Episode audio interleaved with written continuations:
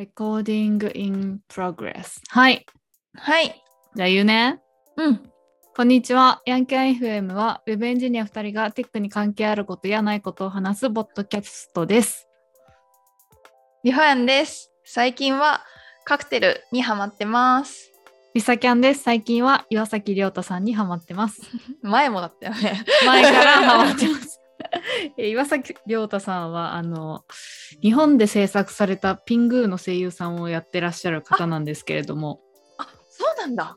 ピングーのあれあれっていうやつをやってる方なんですけれどもその人なんです。はいその人知らないと思ってたけど、知ってるわ。じゃあピングは知ってる。あのピングーの昔のピングーじゃなくて日本で作られた CG アニメ版のピングーなんですけれどもそちらのピングーをの役をやってらっしゃいます。で、ネットフリックスにあります。で、まあ、あのピングー語はピングー語で誰もわからないので他の国にも岩崎さんの声が放送されております。ぜひお聞きください。えなどこが推しなの？岩崎さんの推し？あーあのー可愛い性格うん。関西弁、えー笑いを取ろうとして滑るまでがボケ なところとかもう笑顔が太陽のようで大好きなんですけれどもその岩崎さんのラジオ番組があってうん。週に1回配信されてて15分番組なんだけどそれに2週連続でお便りを読まれるという快挙を成し遂げました。やったすごくない？うん。全力岩崎さんという番組です。皆さん聞いてくださいなんてお便りした価の格308円。えっと、岩崎さんのイベントが、えっと、今日収録してるのが4月、あ、3月31日で、えっと、岩崎さんのイベントが4月2日にあるのね。うん。で、その日、岩崎さんのイベントが昼からと夜からあって、私絶対行こうと思ったんだけど、私の結婚記念日なの。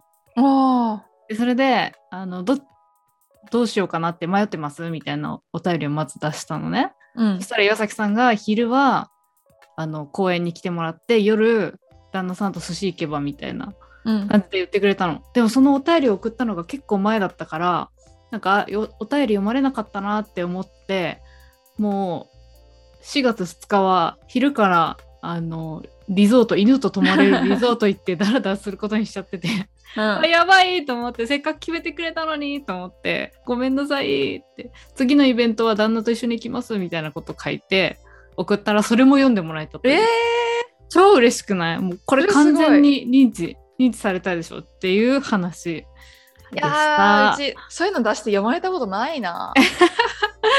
出したことある。出したことある出したよ。ことある。あそうなんだ。あ、結構はないけど。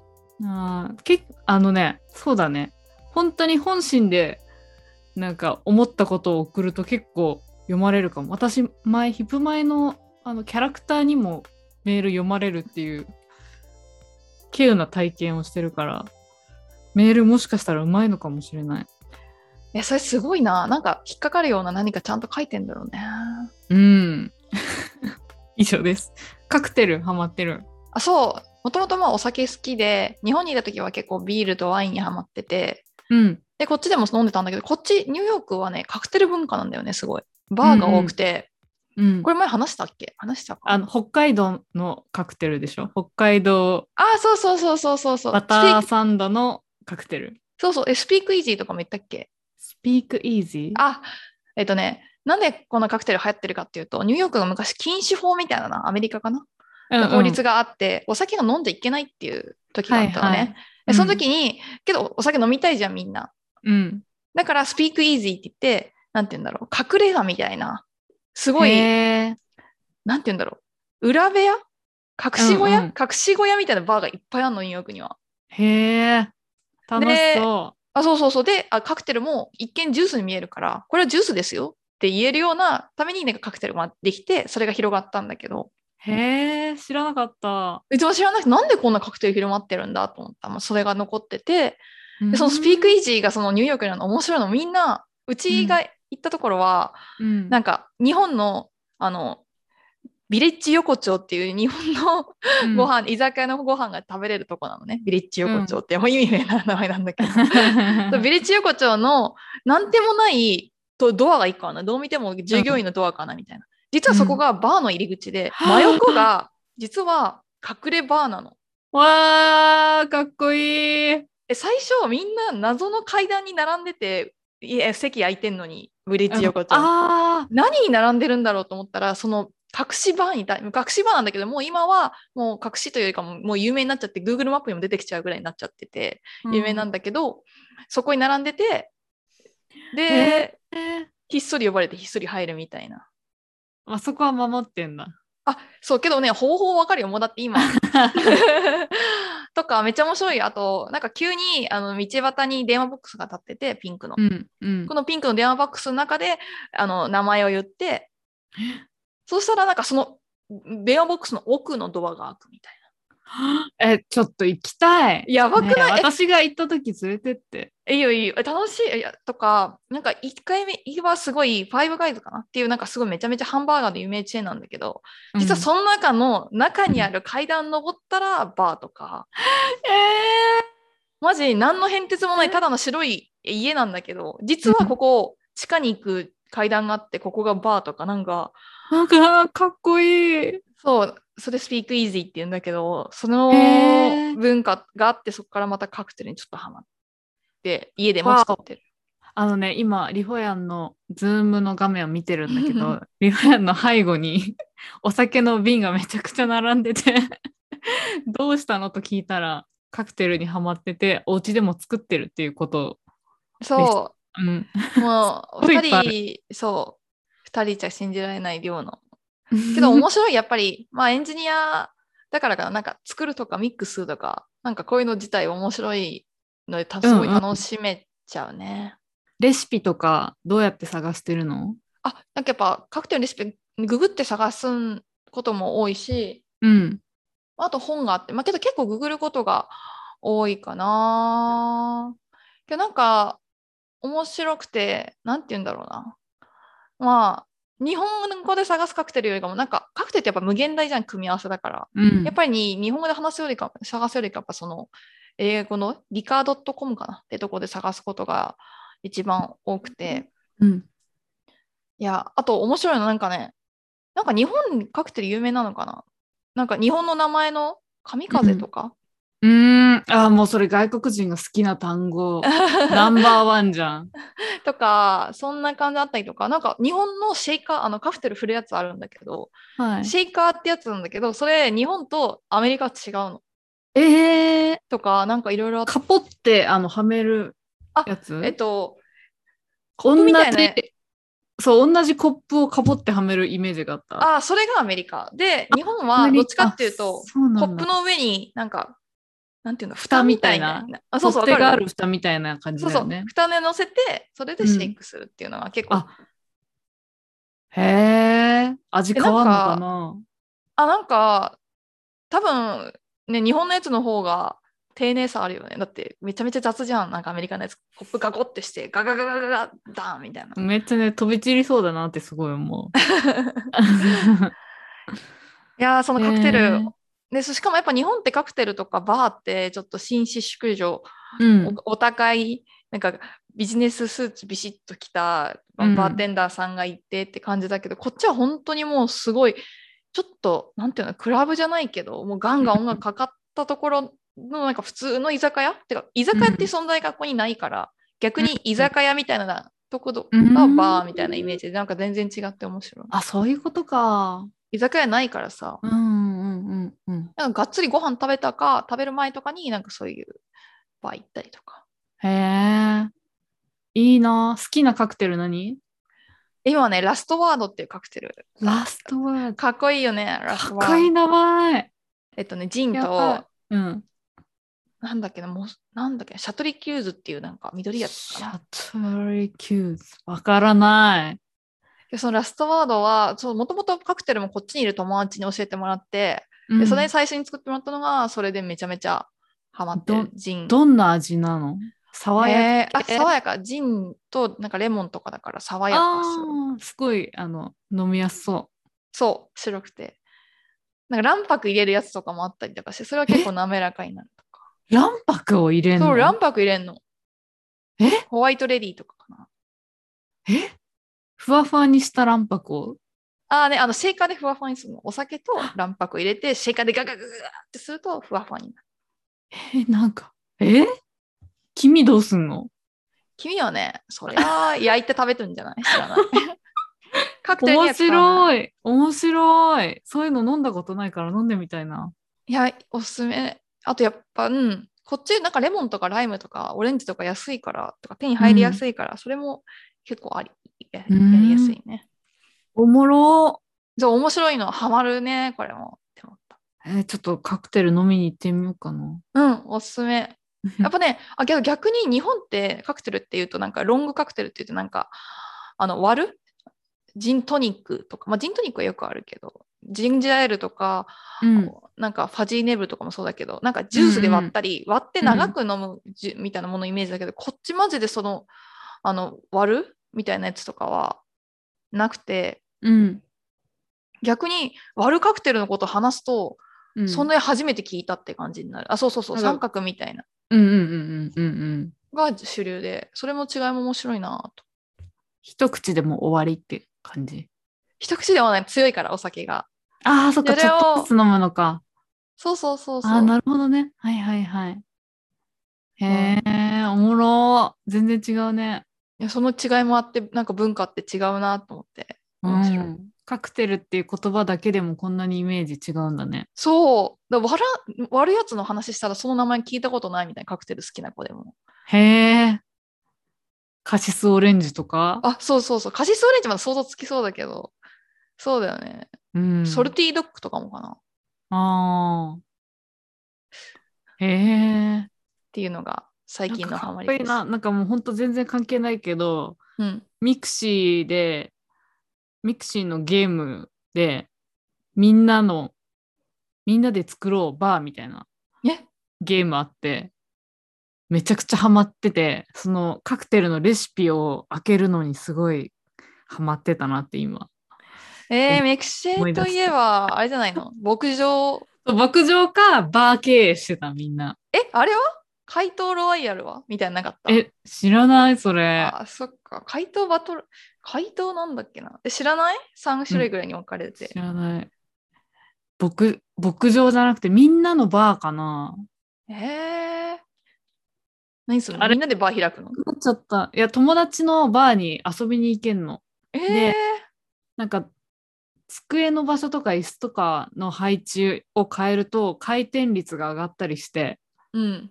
で、あの、カクテルの種類を増やしたら、なんかそのカクテルが、いいカクテル出せるようになって、あの、お金が儲かったりとか、スタッフ雇ったりとかするゲームだ。えー。めっ奥深いな。そう、そうなのよ。めっちゃ思い出した、今。それで初めてカクテルの名前知ったから。いや、すいません、急に。いや、始めよう、マイバーだ。始めよう、はあマイバーを知っている人は、あの、ハッシュタグヤンキャン FM でつぶやいてください。怪盗ロワイヤルも。え、怪カイトロ盗ロワイヤル知らない？知らない。ミクシーじゃないのかな？適当なこと言ってるかもしれない。始めよう、マイバー、やりてー。もう二度とできないかな。あ、サンシャイン牧場だ。懐かしい。そう、サンシャイン牧場はみんなやってたね。そうそう、みんなが収穫だっけ、うん。収穫と、なんか水やりを友達のとこにやりに行くんだよね。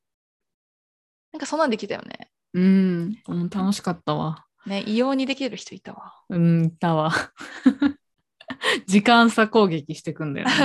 みんながログインしてる時間にちょうど種負けるようにしたりとかするんだよね。そういう人がコンサルとか行くんだよね。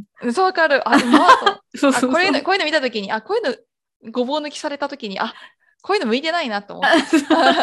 効率よくなんかするとか。そう。ああ、脱線しちゃった。はい。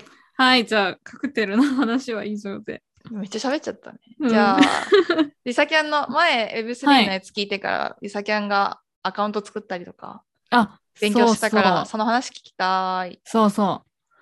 なんか前回 NFT の話を軽くしたところ、あの Web3 やら、あのクリプトやら NFT やら、もう全然知らないことが発覚したので。なんか本赤とは別赤のツイッターのアカウントを作って、そこでつぶやきつつ今勉強中です。で、今使ってるのは buildspace.so っていうサイトうんうん。で、チュートリアルみたいなのがあって、うんうん。なんかそこで、あの、課題、課題っていうのかな？ほんとチュートリアルかな？で、トークンとは何かとか、なんでトークンに価値があるのかとか、うんうん。そういうのをテキストにしてくれてて、で、実際にコード、ソリディティっていうコードうん。を書きつつ、なんか、できるっていう、なんかものを作れるっていうサイトです。ビルドスペース？いいね。ビルドスペース。えっと、ブラウザ上でできるわけじゃないんだけど、自分のパソコンでやる必要があるんだけど、うんうん、JavaScript で Solidity っていうその言語のフレームワークのハードハットっていうやつが使えるライブラリをダウンロードして、なんか npx っていうコマンドあるじゃん。うんうん。なんか自分のとこじゃなくて、ネットワーク越しにいろいろやってくれるみたいな。あれだよね、アプリケーションみたいな、なんか入れてくれる、アプリケーションというか、なんか入れてくれる、あの、コマンドだよね、NPM 系の、なんだ、JavaScript のライブラリ入れるやつ。NPX、なんかその NPX コマンドを使いつつ、なんか自分のプロジェクトを動かして、で、えっ、と、なんだっけ、 Rinkeby、リンクバイ Rinkeby みたいな、なんか本当の、そのブロックチェーンのネットワークじゃなくて、テスト用のネットワークうん。にデプロイしたりとか、そういうのをやってみました。えー、すごい。で、なんか、ああ、なんか手動かして、これなんか書いてある通りにやったら、自動生成された SVG のファイルがアップロードされてる、おーみたいなとこで、今のとこ止まってます。おー 何学んだ、何学んだ？えー、なんか、やってみて思ったのは、別に、まあ、今んとこね、うん。今んとここれを NFT でやる必要があんのかなっていうのは正直思った。うん、うん、うん。で、まあ、その NFT とかやり始めて、唯一、めこれめっちゃいいなって思ったことは、メタマスクっていううんうん Chrome エクステンションを使ったら、そのいろんなサービスうんにログインできるじゃん。なんかうんうんパスワードはそのメタマスクっていう Chrome エクステンションに最初にパスワード入れちゃえば、そのブラウザでいろんなサービス開けば、もう自分のアカウントが勝手に開くよね。うんうん。で、普通だったら ID とパスワード毎回入れなくちゃいけないのめんどくさいから、なんかそこはすごい楽ちんだなっていうのは思って、で、そこが今んとこ私がはっきり分かってるメリットうんうんか。な。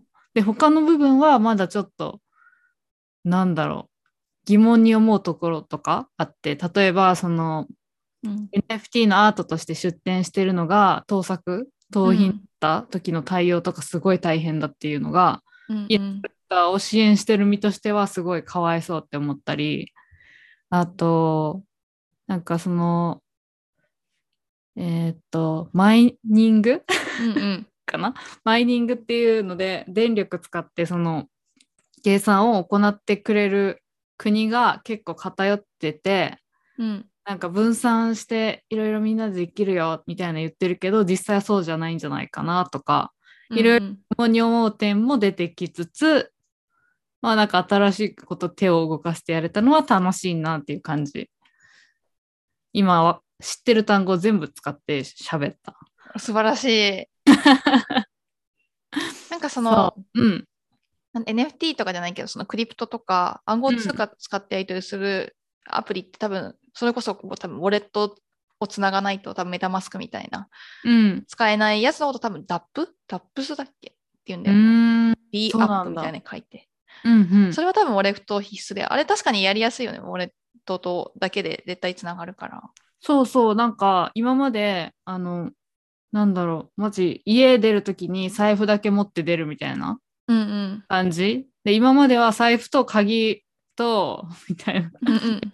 パスワード書いたメモ書いて、で、出るとき、家出るときに鍵かけて、みたいな。で、入るときには鍵で、どの鍵だったっけ？探して、刺して開けて、みたいな感じでやってたけど、財布だけでポイポイポイって入れるみたいな。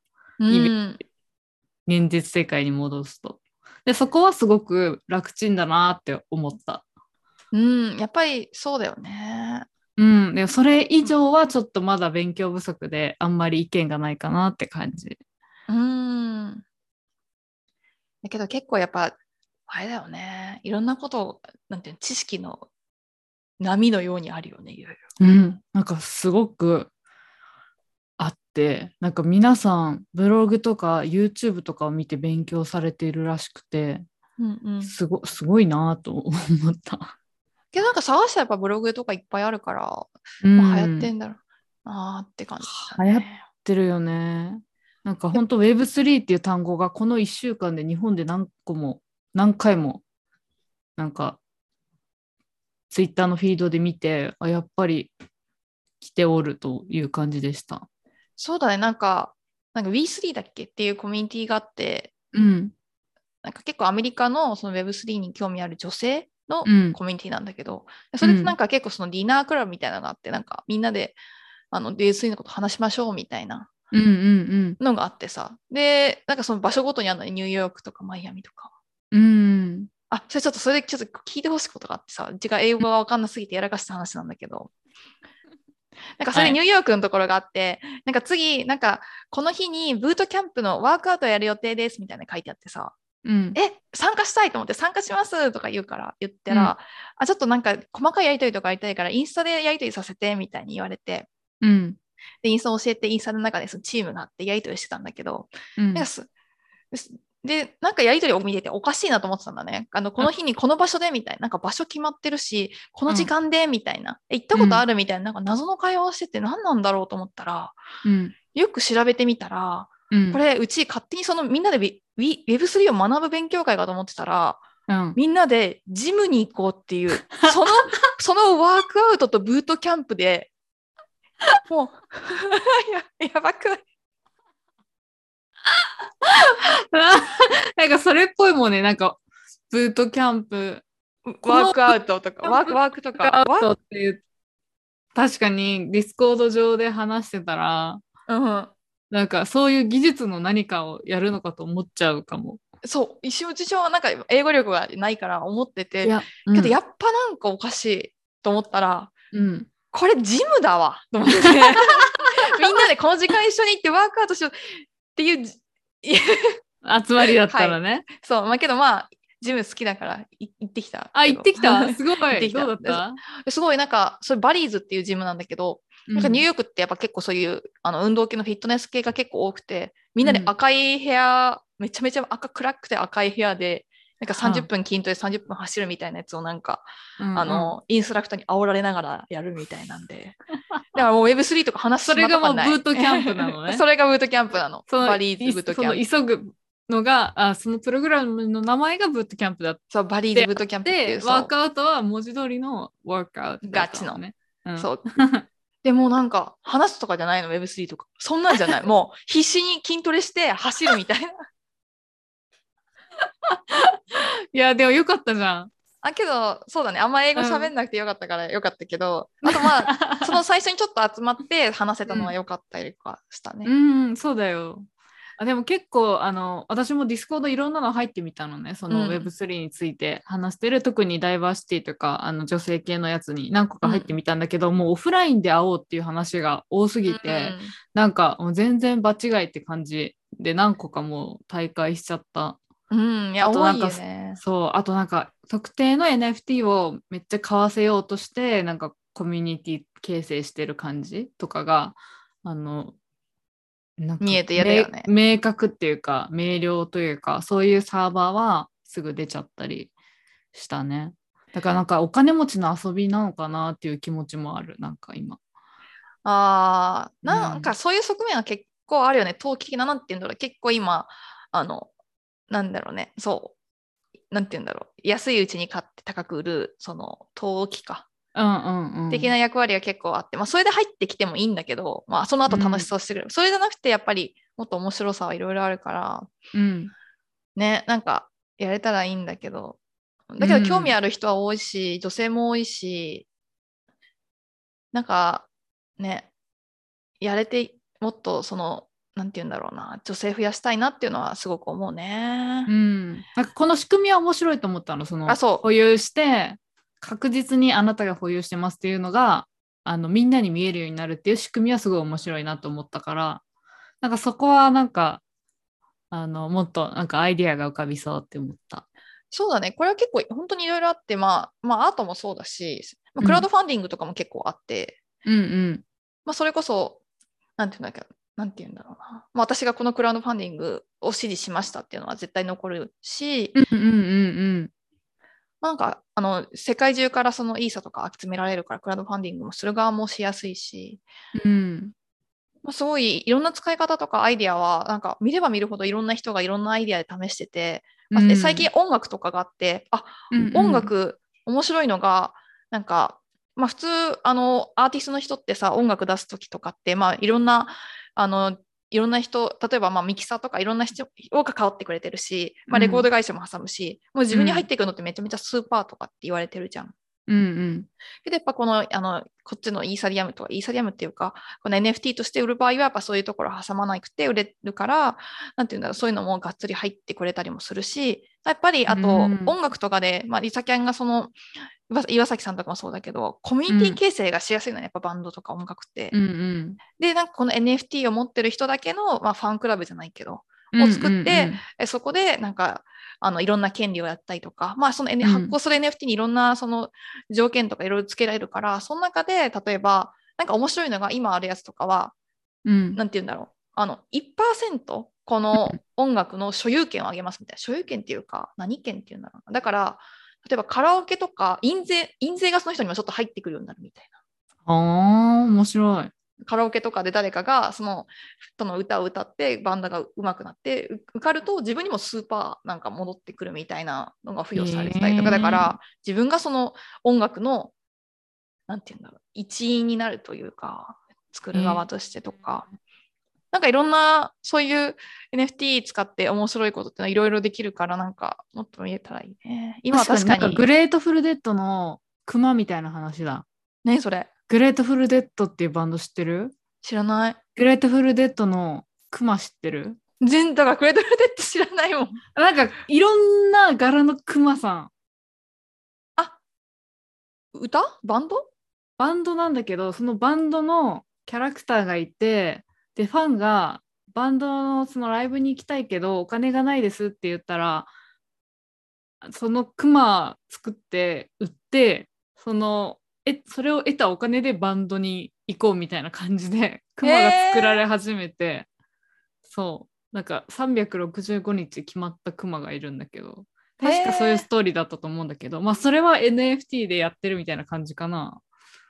うん、多分近いと思う、なんかやってる。だからそういうファンコミュニティの形成とかもしやすいし、しやすいというかできるし、なんて言うんだろうね。その人だけが持つ価値とかもつけれるし、なんかいろんな、まあ、本当にか今はなんか、あの、その、売買みたいな感じのことが多いけど、うん、もっといろんな価値があるから、そううん、やっていきたいなと思うのと、あと結局今その NFT のこととかクリプトとかもそうだけど、うん。あの、なんか勉強してる人とかのコミュニティ、やっぱ女性の限定したとこ行ったら女性はだけだけど、やっぱめっちゃ女性少ないからさ、うん、なんかこの、まだカオスなうちにさ、やっぱり整えていかないと、なんか Web3 学ぶ人は男性みたいなイメージつくと、またなおさらなんか、なんて言うんだろう。ろ良くない。というか。うん。なあと思うから、ちょっと今のうちにその女性が学べるような環境って、なんか作りたいなと思うんだけど、うん。そうね。ねえって感じ。なんかいい方法あったら欲しいね。ねなんか知ら私たちが知らないコミュニティとかあったらぜひ教えてほしい。そう、いっぱいあるんだよね。なんか、なんか作ろうかなと思ったんだけど、女性のとか、初心者のとか。うん。なんか、ちょっと似たようなものがいっぱいあるよね。うん、そうだね。でもまあいろいろあるのがいいのかもしれない。まあ確かに。雰囲気とかもあるし。っていう、なんか、こっちにはまっていきたいところです。そうだね。私ももうちょっと勉強して、なんか、いいアイデアをひらめきたいな。うん。あ、でもこの、なんだっけ、ポッドキャスト聞いてくれてる人に、えー NFT。NFT を発行して、なんかメンバチップトークみみたいなやつたいな、だよね。ー取るみたいなやつは面白そうだなって思う。うんね、やってみたい。うん。そしたらね、もっとなんかコミュニティっぽくできて楽しそうん。で、あ、この人、なんだろう、リビルドも聞いてるみたいな、バイリンガルニュースも聞いてるみたいな感じが分かるようになったら楽しいかもね。う。ね。私も聞いてるみたいな。どっちも聞いてるわ。どっちも聞 もう、どっちも聞いてるわ。はい、以上です。はい。あ、うちも喋りたいこと喋っちゃった喋っちゃった？な。なんか何やったっけ？日常生活だっけ？日常生活なんかない？でもカクテルにハマってるよね。あと、そう、ジム、ジム系で言うと、え、うん。すいろんなジムに行ったって話したっけ？いろんなジム？ソリッドコアとか言った？ソリッドコア？あ、やっぱね、やっぱ、じゃあ、この運動禁止、なんかニューヨークって、その、やっぱなんか運動みんな好きなのかな？歩いてる人もみんな、これアメリカみんななのかわかんない、ニューヨークでしかいないかわかんないんだけど、みんなヨガパンツとヨガのウェアで歩いてるのね、基本。ああ、うんうん。話してたね。うんだから、やっぱそういうの多いんだよね、ワークアウトジムみたいなやつが。うん。で、なんか結構何種類かあって、高級ジムみたいなのがあって、エクイノックスってやつなんだけど、それはなんか、うんなんかサウナとかもついてて、高級な人しかめちゃめちゃ高いジムもあったり、で、うん。ソリッドコアっていうのは最近行ってきたんだけど、ピラティスが流行ってて、はい。まあピラティスが、なんか、の進化版？ピラティスに、なんかピラティス用の機械あるの知ってる？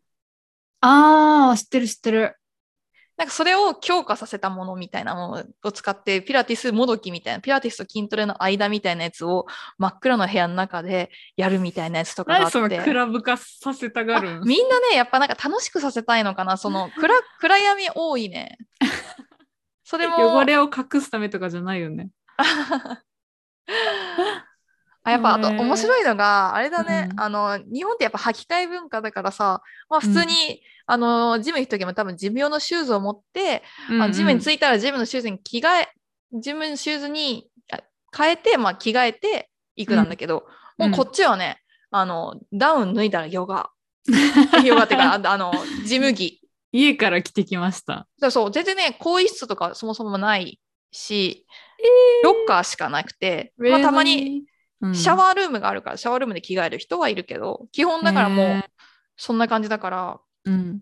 だからもう、本当に土足みたいな感じで、みんなヨガのシューズとか入ってきたりとかしてるんで、へえ、おもろ。とか、うんあと、何言ったらそうで、今もう一個通ってるのはオレンジセオリーってとこなんだけど、うん。まあ、結構これはアメリカで有名なやつなんだけど、なんかうん心拍数測るバンドみたいなのつけるのね。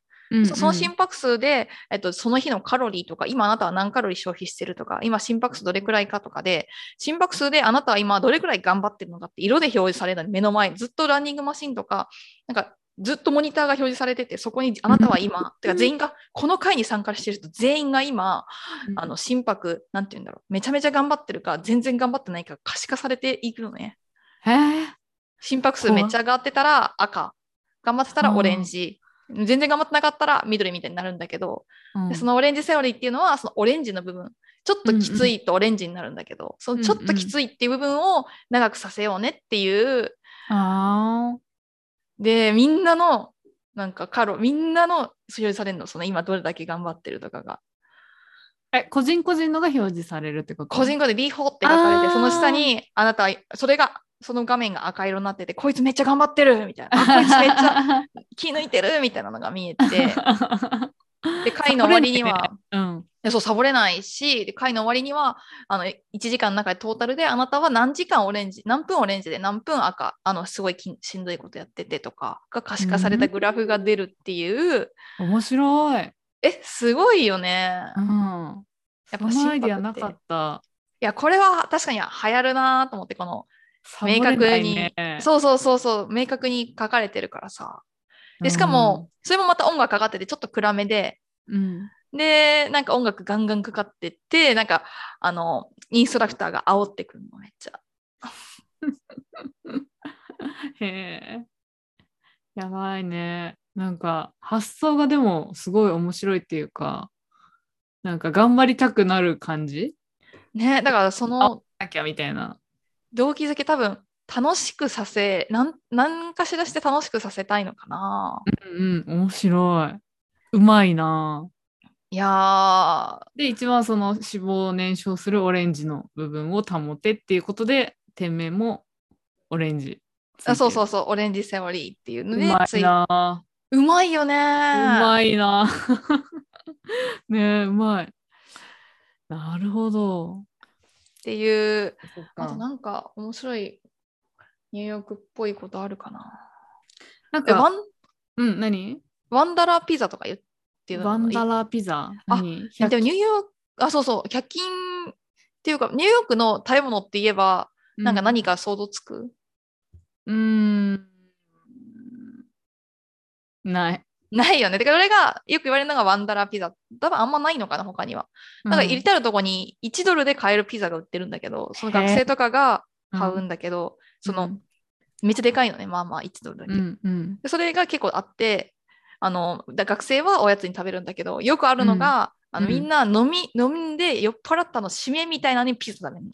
なんだ嘘ラーメンじゃないの？みたいな感じで。それさ、渡辺直美のポッドキャストで言ってた。あ嘘あのね、渡辺直美が英語でやるポッドキャストを始めたんだけど、あそれ聞こうと思ってたの。そう、ん飲みに行った後に、うちらだったらラーメン食べるけど、こっちでピザ食べるって聞いたけど、本当？みたいな聞いてた。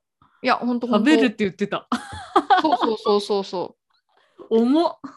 お いやまあラーメンも重いから、まあ、ちょっと言えないんだけどさ。えあとラーメンラーメン屋さんの話前した？家系とか言ったっけ？あ、家系、家系はツイッターで見たかな？ああじゃあ系。EAK なんでしょいやどこの天才じゃない？E.A.K みたいな。うん、それで家系だよどの天才？どの発想したらそれできんのって感じじゃない？マジ。本当だね。本当だね。その、綴りを正しく日本語で読んでもらうのにめちゃくちゃ労力かけなくちゃ。ポケモンになるなあそうるのにさそうそう、そう。家系は完全に成功したね。家系そう。あと美味しい。ああ、素晴らしい。ええあとなんか寿司もやっぱり流行ってて、なんか結構こっちでよくあるのが、うん。なんか1時間制で決まってて、けどうんお任せ、お任せっていう言葉もこっちであ定着してんのね。なんかメニューで。聞いたことあるわ。メニューがおうん任せ。だからお任せで、あの、1時間制で12品出てくるみたいな。うんうんうんうんうん、で、開店1時間だったらかいあの出てくみたいな寿司屋さんが結構こっちにはあったりする。ええあの、その、お任せっていうやつ、なんか、その、LA に住んでる友達かな、がストーリーに上げてて、このお寿司屋さんで初めてお任せしましたみたいな言ってて、なんかそれが結構、なんて言うんだろう。あの、回らない寿司屋に行きました的な、うちらのうんうんうん。感じかなって、なんとなく思ったんだけど、なんかご褒美的な。一緒一緒。まあ、こうん多分お任せって向こうで決めてくれるコース料理って多分日本ではちょっといいとこになるから。うんうんうん。なんかそこ一緒じゃんと思って。そう、そう、流行もってんの。うなんか面白かった。嬉しかった、それ見て。あちゃんと定着してるんだよね。えー、いいやん。いいやん。今日出てくるメニュー、まあ、美味しいんだけど、あ、お前やっぱりこっちはその醤油を多分自分でつけに行くみたいなま気持ちがあんまないからなのかわかんないけど、基本味ついてるもん、ちゃんと。うーん、なるほど。そっか。醤油びちゃびちゃとかじゃできないね。そう、だからつけれない。あと、ガリが気になる。それ、それね、え、ガリ出てくるの？美味しいうん。んだけど、おかわりできなかった。できないの？マジか。多分できるとこもあるかも。私、あのガリが楽しみで。わかる。わかるわかる。あショック。ガリに感動したもん。ガリ、ガリをおかわりしたい。無料で。えガリやっぱ、めちゃう。うん。ガリはね、美味しいよね。うん、でも貴重だよね。多分貴重。食材として。けどやっぱあとなんか、なんて言うんだろうな。寿司なのかみたいな。和牛にウニ乗せてくるとかあるんだけどさ、寿司で。うんうんうん。キャビア。アとか。ああ。キャビア。うん。和牛に。うん。どうだろうね。でもまあ、ウニがウニがあのすごく美味しかったらウニだけでもいいかもしれないけどウニが微妙だった場合にその和牛がなんかその旨味を足してくれるんじゃない？ああ、そういうことなのか。じゃあ別にさせてくれと思ったもん。一緒にせんでいいよみたいな。確かにで食食材盛りみたいな豪華食材盛りみたいになってたそうそうそうそう。で、よくあるのが最後手巻きがあって、はいはいはい。手巻きを巻いてこうやって手で渡してもらって食べ終わるっていうのはああでもそれは一緒だね。ね。うん。だから、なんか面白いなと思って、このい、なんて日本とこっちのインスパイアされてる感じが。ああそうだね。半分ミックスみたいな。うん。うん。でも結構日本に近い気がした聞いたら。そうだね。まあ、全然近くない日本食屋も全然あるよ。もう、あもう店名でわかるわ、最近も。う。こんなん店名につけないでしょ、みたいあ ウケる。これは違うみたいな。うん。日本で作ってないみたいな。な。こんなんつけないもん。別に、うん。けど全然美味しい時もいっぱいあるからいいんだけどね。うん。いやー楽しいね。うん食事所食事と、あとね、いろんな国のやつがあって面白いね。うんうんあ、それこそウクライナのレストランとか前から行きたい有名なところがあるんだけど、そことか今すっごい並んでて、うんうん売り上げの一部をそのまま寄付するって決めてるって書いていたからとか、やっぱその店名にすごい国旗が飾ってたりとか、なんかみんないろんなあったりするね。そうなんだ。ウクライナ料理のお店、東京あるのかな？わかんないけど、あとロシア料理のお店もね、応援したい気持ちあああ、こっちにも結構あるわ。うん。る。うん。ピロシキとか食べたくなってきたわ。あ、ピロシキ好き。ね、あれ美味しいよね。いや、行きたいな。地元にああったんだけど、この間行ったらなくなっちゃってたから、吉祥寺に行けばあんのかな吉祥寺は絶対あると思うんだけど。吉祥寺とか懐かしいでしょ懐かしい。ワードが。吉祥寺のに行こうかな。いやー、ありがとうございました。え、なんか私、そう、リホヤにそう聞きたいことあって、何？前さ、そのさ、あの、運動する人が多いからなのか、ヨガパンツを履いてる人しかいなくて、着るものに困ってるって言ってたじゃん。うん。ファッションがわからないみたいな。あの問題って解決したのかなっていうのを思ってた。でそれで言うとなんかもう気にならしなくなったから、うん。好きなもん着てるんだけど、確かにあんま解決してないな、あんま出てないから。けど、あああ、けど逆に確かになんかもう、気にならなすぎて、うちもそのスポーツの、まあ、ジム通ってるから、ジムの格好でニューヨークに行くし、あ。もう、後で化粧落ちてるから、ほぼほぼノーメイクで行くし、なんかもう、割と気にならなくなったけど、そうだね、服は何個か。あ、けどあんま変わってないな正解わかんなくなって、辛くうんいい気持ちはなくなったけど、こっちで買った何個か。うんうん。けどユニクロとかが多いからもっとなんか買いたいな夏は。確かになんかうんジムの服ばっか着てんのよくないな。よくないと思うんだね。まあけどどうなんだろうね。まあ確かになんか買おうかな。うん。けどなんかうん。最近やっぱ思ったのはその、なんて言うんだろうな。なんかいろんな人いて髪の毛も伸ばしちゃっても金髪でなくなっちゃったりとか、割とニューヨークの服着たりとか、なんかすごい。らしくないというか、抑えめな服を着てるなって最近気づいて。まあコーチングも含め、コーコーチングとかしてもらって、うんで気づいて、あなんでだろうと思って、ちょっとだからもうちょっと、なんて言うんだろうね。ちょっと髪の毛とかも 切ったりとか、なんかもうちょっと、なんからしい服を、なんか日本人らしくいたかったのかな？わかんないけど、そういうのやめて、うん。髪の切ったり服、好きな服着たりしていきたいと思っている2022です。そう、なんかそう、私もさ、なんか結構サステイナビリティの話とか考えたときに、持ってる服を、あの、もう今後長く着ていこうって、こう、中は決めてたのね。うん、もうユニクロとかもあんま使わないようにして、あの、本当に持ってる服とか、リサイクルの服とか着ようかなって、まあ、もう心にしっかり決めてたわけじゃないけど、なんとなく思ってたんだけど、なんかそこで夫が、なんかおばあちゃんってなんでおばあちゃんなのかっていうのを考えたっていう話をしてきて、うん、で、おばあちゃんってだから10年経っても10年前の服を着てるからおばあちゃんっぽく見えるんじゃないかっていう話をしててうん。なんかちゃんとその毛玉とかついてない 綺麗な服を毎年ちゃんと買い替えたりとか,、なんかそう流行をちょっと取り入れてみたりとか気を使っている人がかっこいいおばあちゃんになれるんじゃないかなっていう話をしててうん。あそれもあるかもしれないって思い直して今まで持ってきたのって私が自分に似合うって思ってた服じゃんうん。でもちょっと違うのも試してみた方がいいのかもってちょっと気持ちがシフトしてうん。もう私20代の女子があのインインスタやら YouTube に大量買いしましたってあげてるブランドの服をバーって買ってお、いいじゃん。今いろいろ試してみてるところなの。え、いいなぁ。試してみよう。なんかめっちゃギャルな服着てみたりとかあ、いいじゃん。今してます。いいじゃん。いいそうえ、好きなブランドあんの？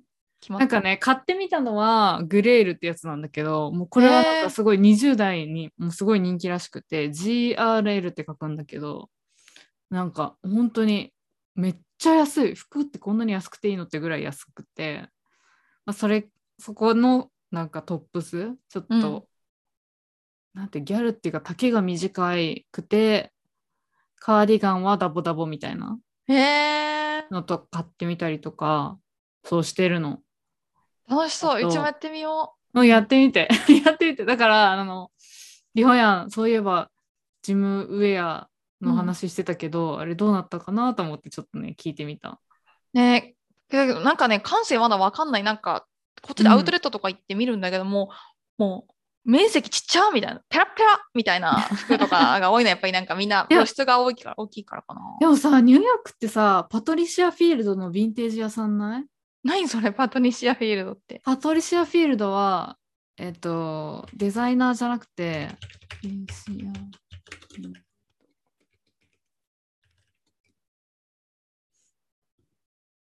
タイリスト。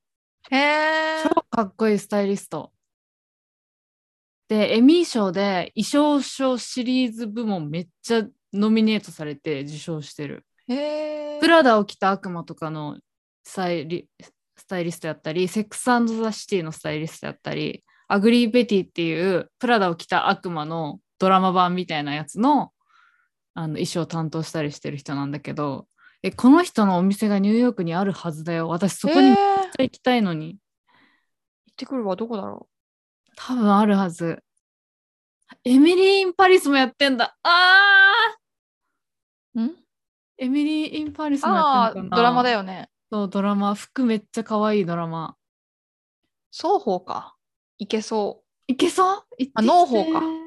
ノーホー？ソーあそうそう方じゃなくてノーホーのっていう双方はサウスのでう、んうん。はい、はい。農層、農層。なるほど。行ってくるわ。え、行ってきてください。よろしくお願いします。本当に。え、もうこの方すごいから。マジで。でありえないだろうっていううものを組み合わせんだけどかっこいいっていうか素敵っていうかめっちゃいいですよ。店の雰囲気すげえな。うん、めっちゃ奇抜だと思う。うん。私ここに超行ってみたいの。渡辺直美ちゃんも行ったはずだよ。知らないけど。いそうだから。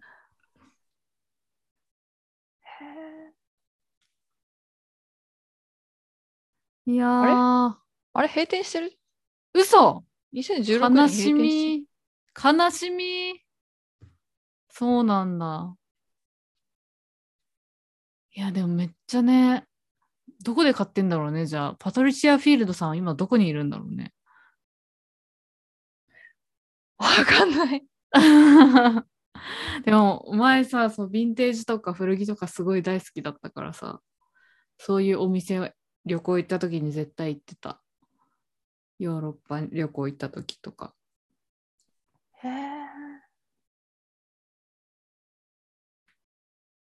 書いてないね、どこ行ったか。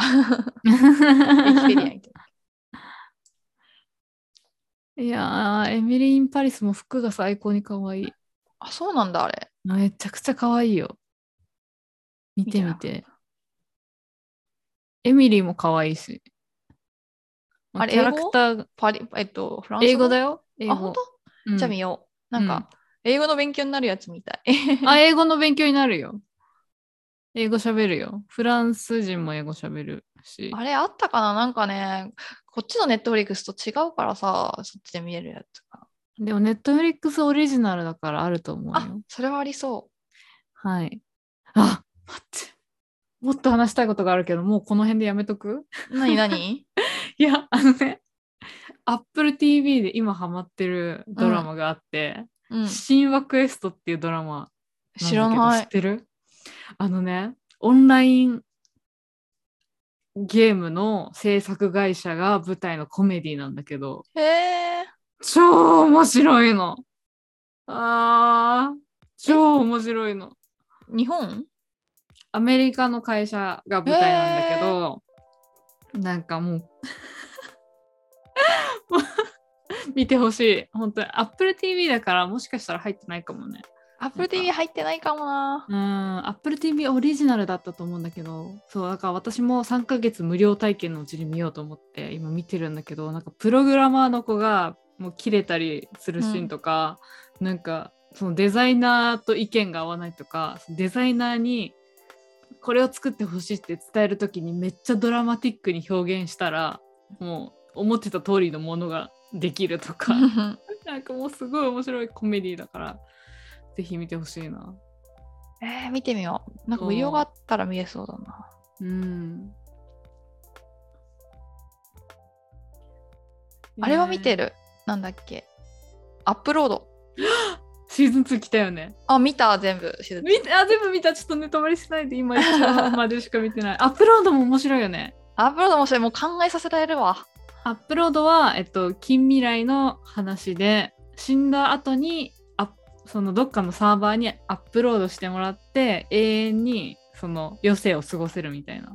そう、けど、それか、あの、サブスクリプションだから、その人が居続けるためにお金払い続けなきゃいけなくうんて、うんうんうん。で、ね、なんて言うんだろう、いいとこに住むには、お高いお金を毎月払えなきゃいけないみたいな、ね。結局大富豪しか楽しめないみたいな。ねでお金がない人は、にお金がない人は なんか地下室に送られてなんか活動しようとするとギガが使われて切れるとモノクロになって止まるっていう。そう、1ヶ月間2で、あれ見ると、何が幸せなんだろうってめっちゃ思って面白い。思うよね面白いよね。そのしんしななんだろう。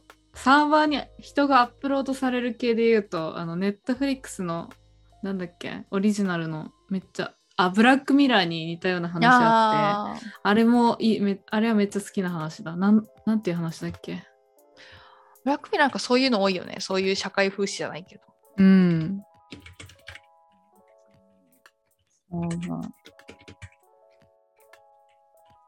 何個かあるよねブラックミラーとなんかあ、そうなんだブラッ。クミラーのなんかアップロードされる系の話は何個かある気がする。まあ、見た、また見たくなってきたな。私が好きなのは32ペロっていうやつなんだけど、うーん。これもぜひ。面白そう。うん。あ、やばい。話しちゃった。神話クエストね。オッケー。オッケー。じゃあ感想はぜひ、ハッシュタグでつぶやいてください。はい。ひあの、聞きたいことでもあったら何でも教えてください。あと、面白い海外ドラマ待ってます。待ってます。あと、好きなカクテル待ってます。うん。あとなんか Web3 のいいコミュニティとか情報とかあったら教えてください。ぜひぜひ知りたい。お願いします。はーい。じゃあ、バイバイ。ではでは。